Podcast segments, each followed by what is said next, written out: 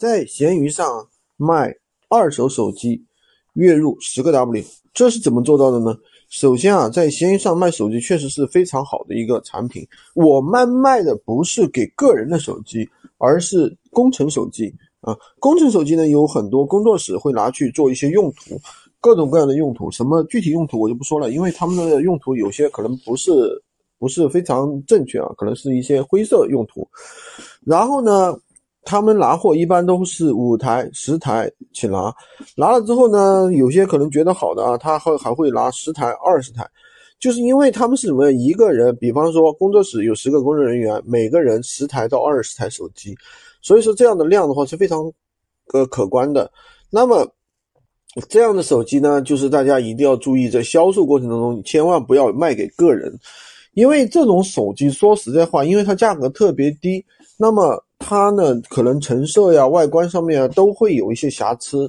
个人使用的话，可能觉得不可用，对吧？但是如果作为工作室的话，反正第一个便宜嘛，第二我这是工作机，对吧？我手里十台机器，有一台机器有点瑕疵，也不是什么大问题。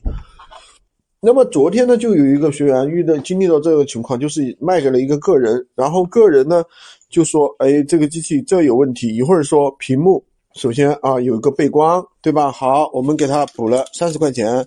然后呢，这个客人呢，一会儿又说，呃，这个，然后屏幕左边呢又有点小瑕疵，就没完没了了。就是这是我们在处理售后的时候一定要注意的一个问题。就是第一，我要跟你说好，比如说我现在给你补钱，那么我要问你还有没有其他问题？你先看好，没有其他问题，我一共补给你多少多少钱，对吧？这是第一个点，第二个点呢，就是最好让别人在平台上发起退货。发起退货的时候呢，他把价格只改为改为，比如说你要补偿个三十元，他就改为三十元。然后呢，他就这样去操作一下，对吧？如果后面再有什么售后问题再来找你，你可以不接待了。为什么？第一，我给你补偿钱了，让你确认好了，对不对？第二个。然后呢，你也发起退款了，在这个交易在闲鱼上已经完成了。你不能让人啊一会儿找出来一个问题问你要二十，一会儿又找出来一个问题要你问你要三十，感觉你这里像金矿一样的没完没了了。